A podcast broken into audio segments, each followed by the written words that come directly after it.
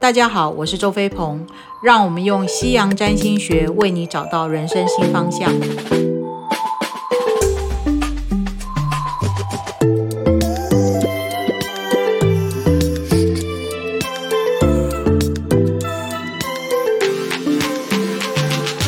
那关于摩羯座呢，对于你们来讲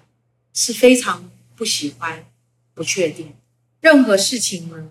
都是要准备再准备，确认再确认，才开始行动。对于你负责的事情，对于你人生安排的事情，都是要在你们的掌控里面前进。对于你们来讲，人生哪有那么多的不确定？那当然，如果像新冠肺炎这样的大环境，这个这种真的是很难以掌控的事情，你们会是立刻可以接受，但是同时呢，你们会在这样的状况还是很厉害，有办法把不确定的因素降到最低。大白话就是，当不确定这种大环境的大家都很难掌控的状况里面，你们却是比一般人可以在这个。大环境这么难以掌控的状况里面的，好好的求生存，甚至呢，比别人还可以多赚到一些钱。那当然呢，当工作中各种不确定的状况发生的时候，大家在焦虑里面，你反而会有一种黑色的幽默，去去带给大家觉得，用一种不同的眼光看这种不确定的因素，然后呢？你这种黑色的幽默感，你不是刻意去产生黑色的幽默，而是你看这些不确定因素的视角，会带给大家觉得真的是太有趣、太好玩，然后觉得，真的是太厚黑学了。那反而呢，你们的黑色幽默感鼓舞了你们的同才，甚至你们的黑色幽默感鼓舞了你的主管、你的老板、你的客户。那在这样的状况下，你们跟天蝎一样，反而能够运用这种不确定所带来的不利的因素跟危机呢，反而让你可以踏着不确定的因素前进、升迁，达到你们的位置，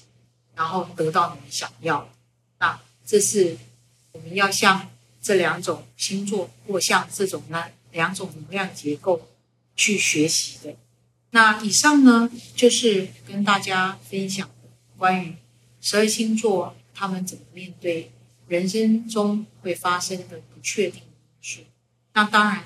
不确定呢是不可能离开我们的人生里面。那重要的是，我们面对不确定的时候，在情绪上、在感受上，是不是能够在无论是觉得兴奋啊。刺激啊，有新鲜感，或者是觉得觉焦虑啊、不安啊，产生的种种负面的情绪中，我们依然能够找到属于自己自处之道，同时依然能够在生活里把生活呢处理的有一个样貌，同时我们能够运用不确定这些因素、不确定的状况。去学习，去成长，去蜕变，同时呢，从不确定中呢，去让我们找到属于我们、有利于我们自己的机会，同时去看到内在